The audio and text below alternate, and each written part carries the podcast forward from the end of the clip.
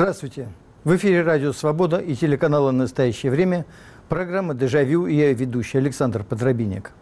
Нигде так не любят клятвы верности, как в странах с авторитарным политическим режимом. Это и понятно. Граждане не очень доверяют правительству, а правительство совсем не верит гражданам.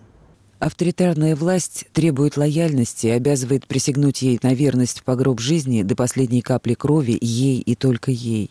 Не меньше обожают клятвы верности и общественные организации, построенные на авторитарных началах. В ассортимент торжественного принятия клятвы непременно входят пафосные ритуалы с бравурной музыкой, сентиментальные речи и обещания страшной кары каждому отступнику – не сказать, чтобы все этим клятвам так уж свято верили, и тем более неистово их выполняли. Но это как сделка с дьяволом. Пообещал, расписался, выполняй. Принесший клятву верности, какой бы она ни была вынужденной или добровольной, человек чувствует себя повязанным своими обещаниями. Но случаются в жизни ситуации, когда следовать присяге уже невозможно, когда измена – неизбежный долг порядочного человека.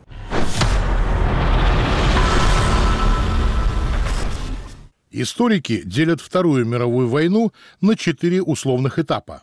Четвертый и последний этап отсчитывается от лета 1944 года. К этому времени становится ясно, что претензии нацистов на мировое господство не обеспечены военным преимуществом. На Восточном фронте германские войска вынуждены отступить на запад от Украины.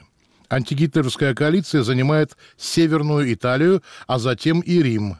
В июне 1944 года союзные силы США, Великобритании и Канады проводят крупнейшую десантную операцию в истории и высаживаются в Нормандии. Страны оси терпят одно поражение за другим в Северной Африке и Юго-Восточной Азии. Так называемые стратегические бомбардировки немецких городов ведут к массовой гибели мирного населения. Это сказывается на моральном духе всего немецкого общества, включая армию.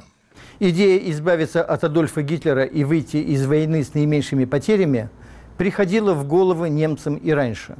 Однако именно к 1944 году стало очевидным, что если не сделать этого сейчас, то национальная катастрофа неминуема. Офицеры и генералы вермахта понимали это лучше многих других. Военные успехи союзников свидетельствовали о грядущем разгроме более чем наглядно.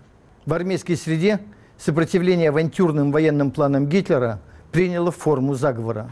Его центральной фигурой стал граф Клаус Шенк фон Штауфенберг, полковник вермахта, непосредственный исполнитель покушения на Адольфа Гитлера.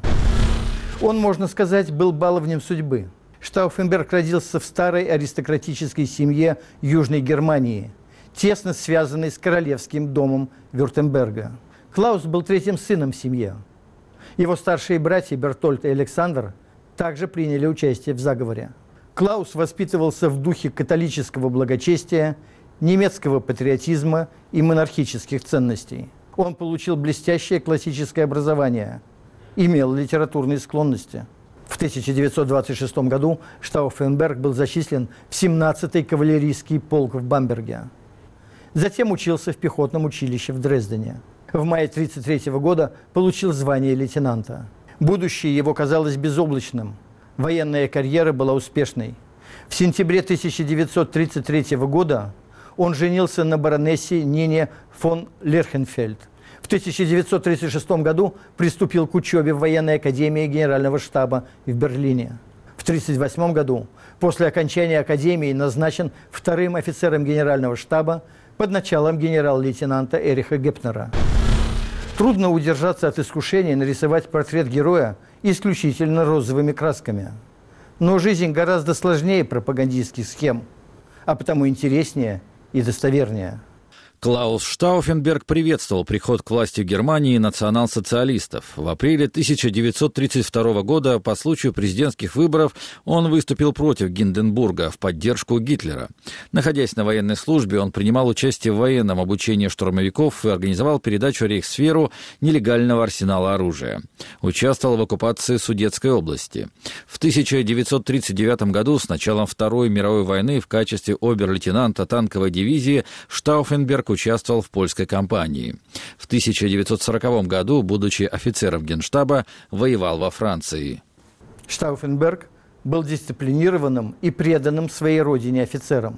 Более того, нацистская пропаганда, всей своей мощью обрушившаяся на голову немецкого народа, не пощадила его. Из оккупированной Польши он писал своей жене. Население – невероятный сброд. Много евреев и полукровок. Этим людям хорошо, когда ими управляешь кнутом. Тысячи заключенных пригодятся для сельского хозяйства Германии. Они трудолюбивы, послушны и нетребовательны. Как относиться к тем, кто одурманен тоталитарной идеологией, вопрос непростой. Но независимо от ответа на него, надо отметить один непреложный факт. Некоторым людям удается стряхнуть с себя морок тоталитарной пропаганды и вернуться к общечеловеческим ценностям. Таким человеком был Клаус фон Штауфенберг. Говорит профессор истории Иоханнес Тухель из немецкого мемориального центра сопротивления в Берлине. В 1933 году немцы выбрали Гитлера, но в дальнейшем его фигура поддерживалась пропагандой. Для этого использовались самые передовые технические достижения – радио, пресса и все другие доступные для пропаганды средства. Это привело к установлению настоящего официального культа его личности. В 1939 году, в 50-летие Гитлера, он был провозглашен сверхчеловеком. Штауфенберг в 1933 году, так же, как и многие другие немцы, принял режим, отторгающий Версальский договор. Но, конечно, Штауфенберг в 44-м совсем не тот, что в 33-м. Он политически эволюционировал. И как раз во время войны в 42-м, 43-м годах он удостоверился в преступности нацистского режима. Таким образом, к 44 году он был уже радикально настроен против Гитлера. Он был готов пожертвовать жизнью для установления в Германии демократического правового государства. Многие немцы, не согласные нацизмом, подвергались тогда репрессиям репрессиям. Можно сказать, тогда действовали одновременно идеология, пропаганда, насилие и соглашательство. Пропаганда, Gewalt und Zustimmung. Эволюция политических взглядов не остановилась у Штауфенберга на понимании того, насколько нацизм губителен для Германии, насколько он опасен для всего мира. Многие на его месте затаились бы в ожидании развязки. Но Клаус фон Штауфенберг был человеком действия. Признав пагубность нацизма, он стал бороться с ним, не считаясь с опасностями. В 1942 году из-за массовых убийств евреев, поляков и русских, а также бездарного ведения военных действий, Штауфенберг присоединился к участникам сопротивления. В 1943 году получил назначение в 10-ю танковую дивизию, которая должна была обеспечить отступление генерала Роммеля в Северной Африке во время налета был тяжело ранен, потерял левый глаз, кисть правой руки и два пальца на левой. Это ранение позже сыграло роковую роль в его судьбе. После выздоровления Штауфенберг вернулся в строй. 1 июля 1944 года он был произведен в полковнике и официально назначен начальником штаба при командующем армией резерва Фридрихе Фромме. Армия резерва была главной военной опорой участников заговора против Гитлера. Впрочем, не столько против Гитлера, сколько против всей национал-социалистической системы. Уникальные возможности этого заговора были связаны с тем, что на новом месте службы в штабе резерва сухопутных войск на Бендлерштрассе в Берлине Штауфенберг занимался подготовкой плана «Валькирия».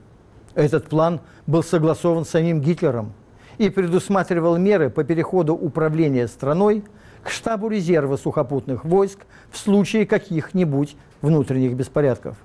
План «Валькирия» был будто бы специально создан под антиправительственный заговор. После убийства Гитлера Штауфенберг должен был установить связь с командирами регулярных воинских частей и отдать им распоряжение об аресте руководителей местных нацистских организаций и офицеров гестапо. Штауфенберг был единственным участником заговора, имевшим регулярный доступ к Гитлеру. Поэтому, в конце концов, он взял на себя и осуществление самого покушения.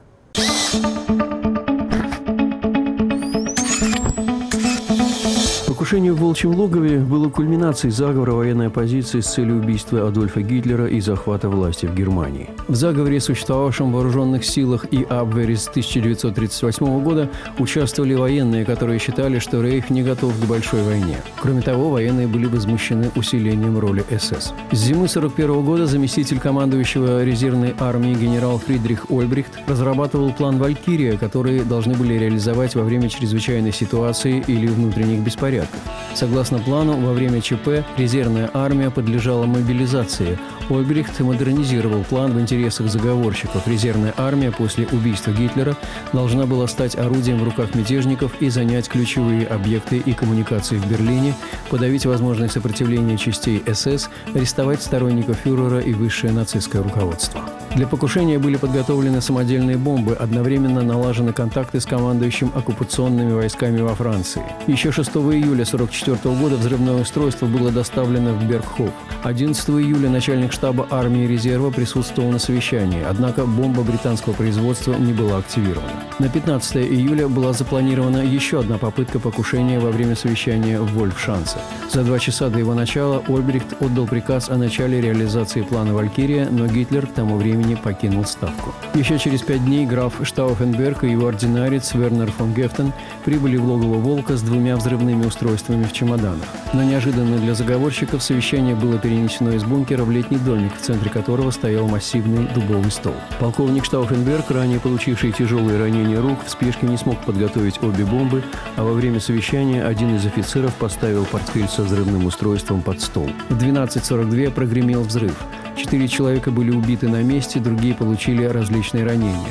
Контуженного, отделавшегося несколькими незначительными осколочными ранениями и ожогами Гитлера, удалось вывести из зоны поражения. 21 июля 1944 года Гиммлер учредил спецкомиссию из 400 высших чинов СС для расследования заговора 20 июля, после чего начались аресты, пытки и казни. В итоге было арестовано более 7 тысяч человек, около двух сотен казнены. По распоряжению Гитлера тела главных заговорщиков были выкопаны и сожжены, а пепел развеян.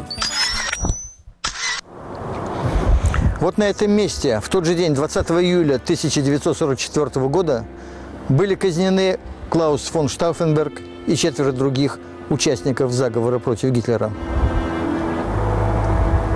Среди 200 казненных по делу о покушении на Гитлера был фельдмаршал, 19 генералов, 26 полковников, два посла, семь дипломатов высокого уровня, министр, три государственных секретаря и шеф криминальной полиции Рейха, группенфюрер СС. Вплоть до середины 60-х годов многие в Германии считали участников заговора не героями, а предателями. Им не могли простить героизма ни те, кто преданно служил Третьему рейху, ни те, кто все понимал, но сидел в своей норке, не рискуя выступать против нацизма мать братьев Штауфенбергов, графиня Каролина, не знавшая о замыслах сыновей, сказала одной из немногих посетивших ее на Рождество 44 года. «Я знаю о поступке моих сыновей и одобряю его». В сегодняшней Германии 20 июля объявлено днем траура по казненным и ежегодно сопровождается проведением торжественных мероприятий. Берлинская улица Бендлерштрассе, на которой во время войны располагался штаб резервной армии и одновременно штаб антигитлеровского заговора, переименована в улицу Штауфенбергштрассе. Около здания суда, в котором судили многих участников заговора 20 июля, установлена мемориальная плита. На месте казни графа фон Штауфенберга и его товарищей новобранцы торжественно принимают присягу военнослужащего. Немного двусмысленно и в то же время символично. Военная присяга – и выбор совести. Новобранцам есть о чем подумать. Есть с кого брать пример. Накануне своей гибели, перед вылетом в ставку Верховного командования немецкой армии, Клаус фон Штауфенберг встретился со своим братом Бертольдом. Он сказал ему слова, которые тот успел записать в дневник. Кто найдет в себе мужество сделать это, войдет в историю как предатель. Но если он откажется это сделать, то будет предателем перед своей совестью. Путь от сторонников тоталитарной идеологии до убежденных борцов с ней у разных людей занимает разное время. Большинство людей, меняя свои взгляды, постепенно меняют и свой общественный статус. Но у некоторых нет на это времени или терпения. Они – герои нашей сегодняшней передачи.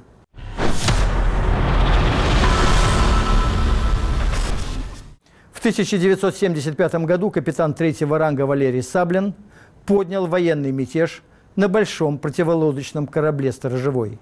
Невиданное по тем временам событие. По-видимому, единственное подобное в советской истории. Как объяснял позже сам Саблин, под его командой корабль должен был направиться в Кронштадт в знак протеста против отхода партии и правительства от ленинских положений в строительстве социализма.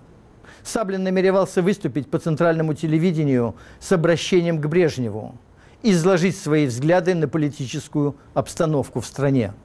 О мятеже на Балтийском флоте, его подавлении и последующем судебном процессе советские средства массовой информации не сообщили ни слова. Валерий Саблин родился в 1939 году в Ленинграде в семье потомственного морского офицера. Учился в Высшем военно-морском училище имени Фрунзе. Был избран секретарем факультетского комитета комсомола. Вступил в КПСС. Вероятно, он был человеком, искренне верящим в коммунистическую идею. Такие люди, хотя и не часто, но встречались в то время. И они создавали определенные неудобства советскому режиму. За время военной службы Валерий Саблин неоднократно получал благодарности командования. Однако первое его повышение в звании было задержано. Причина? Он написал письмо Хрущеву, излагая в нем свои мысли о чистоте партийных рядов. По всей видимости, Саблин заметил, что не все так благополучно в стране победившего социализма, как о том толковала советская пропаганда. Тем не менее, в 1969 году он поступил учиться в военно-политическую академию и через четыре года закончил ее с отличием. Его имя было выбито на мраморной доске среди имен лучших выпускников Академии. В 1973 году Саблин получает назначение замполитом на Сторожевой. Ему дают квартиру в Балтийске, к нему приезжают жена с сыном. Военная служба проходит успешно. Сторожевой посещает Восточную Германию, несет боевое дежурство в Средиземном море, заходит на Кубу. Саблина награждают орденом за службу Родине. Все это время замполит изучает свой экипаж, ищет единомышленников. С некоторыми делится своими взглядами. Что заставило успешного военно-морского офицера рисковать своей военной карьерой, свободой и даже жизнью? Готовясь к выступлению по радио и телевидению, Валерий Саблин записал на магнитофон свое обращение. Мы, конечно, можем миллион раз хохотать над сатирой Райкина, журнала «Крокодил», киножурнала «Фитиль». Но должна же когда-то появиться слеза сквозь смех по поводу настоящего и будущего Родины. Пора уже не смеяться, а привлечь кое-кого к всенародному суду и спросить со всей строгостью за весь этот горький смех. Наше выступление – это только маленький импульс, который должен послужить началу всплеска. Это был 1975 год.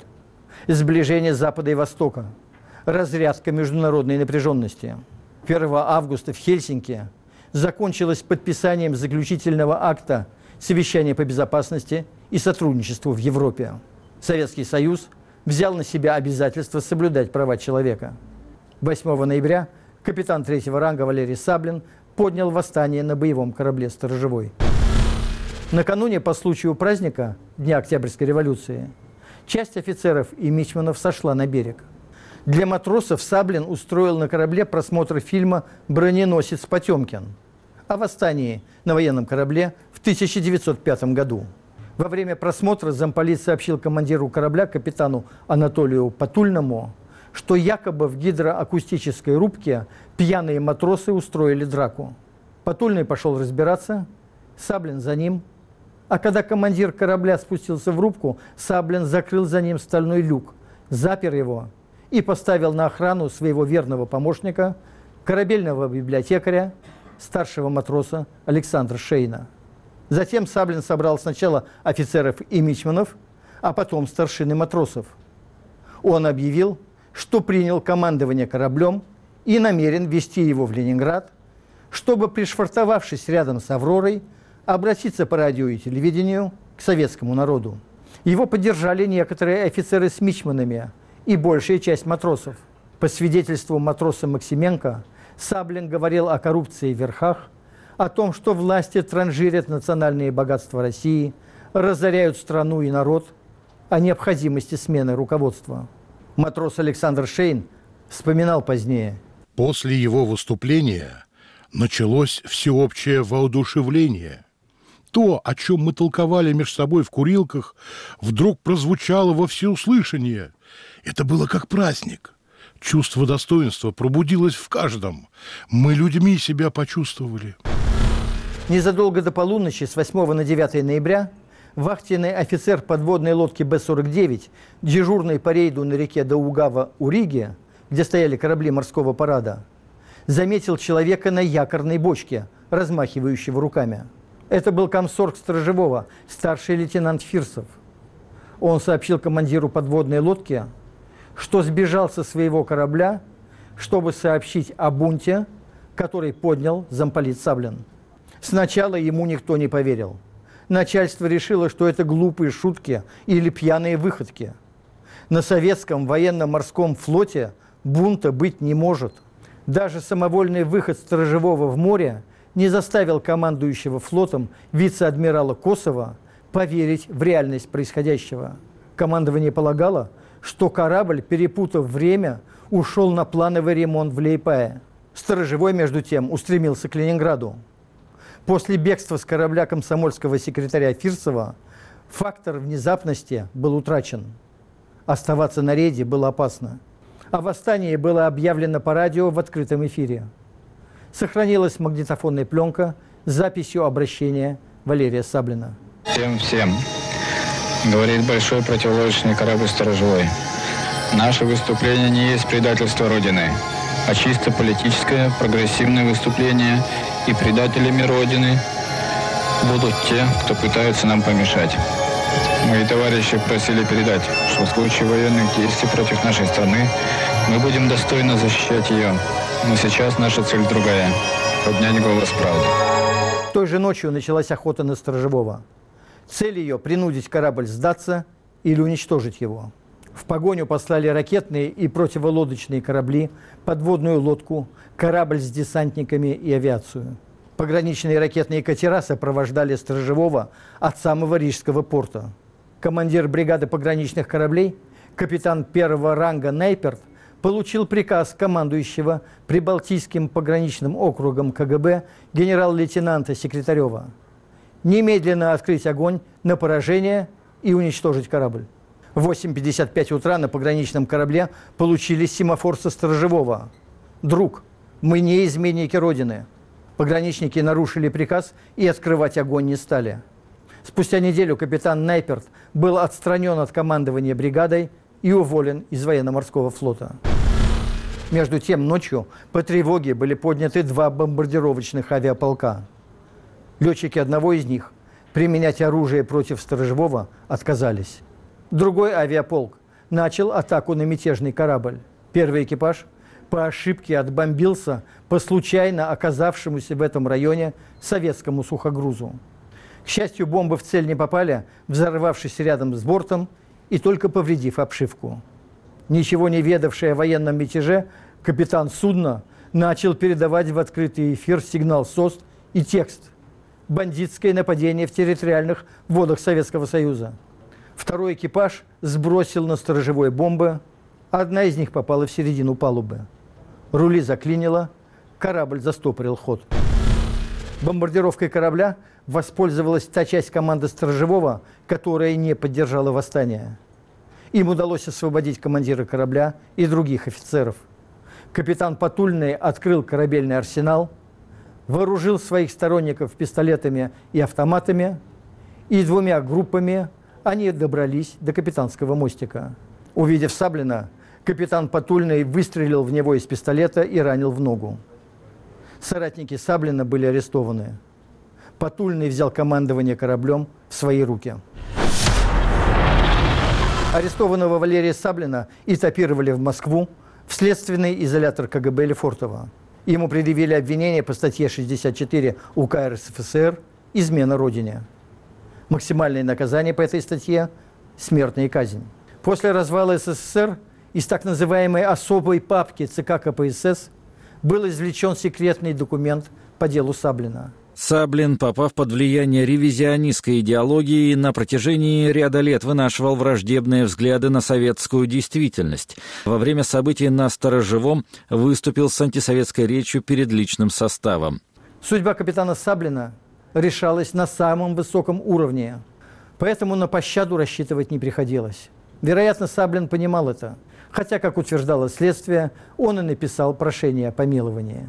В следственном деле сохранилось неотправленное письмо Саблина, датированное 8 ноября 1975 года, днем начала мятежа на Сторожевом.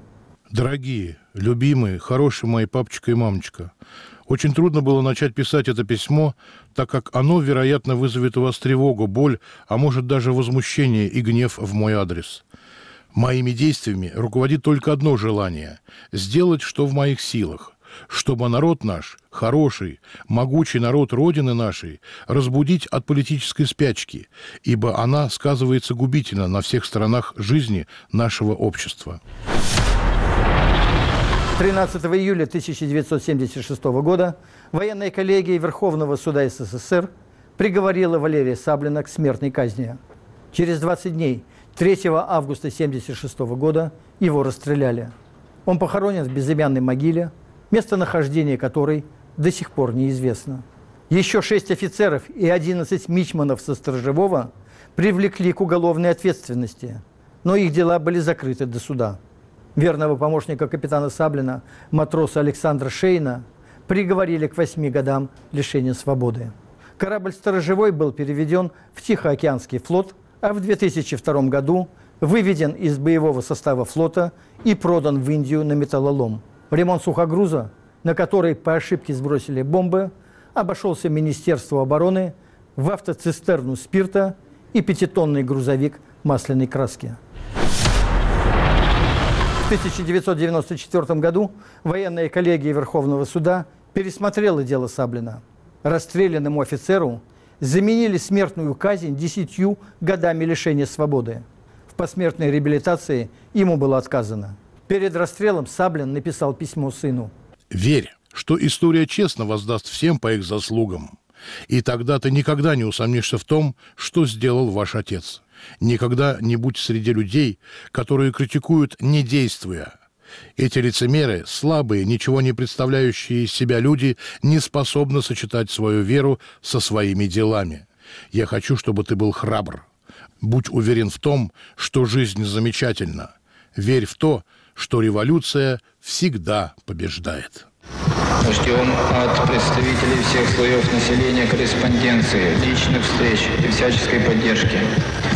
Если со стороны правительства к нам будет применена сила, чтобы ликвидировать нас, чтобы, то вы об этом узнаете по отсутствии очередной нашей передачи по радио и телевидению.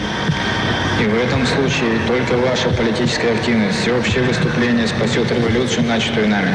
Поддержите нас, товарищи. До свидания. Развеян по ветру прах полковника Штауфенберга. Неизвестно место захоронения капитана Саблина. Тоталитарные диктатуры сводят счеты даже с погибшими своими противниками. Но вряд ли им удастся стереть из сознания потомков память о мужественных людях, для которых долг чести – был выше присяги государству. На радио «Свобода» и телеканале «Настоящее время» была программа «Дежавю» и я ее ведущий Александр Подробинек. Всего вам доброго. До свидания.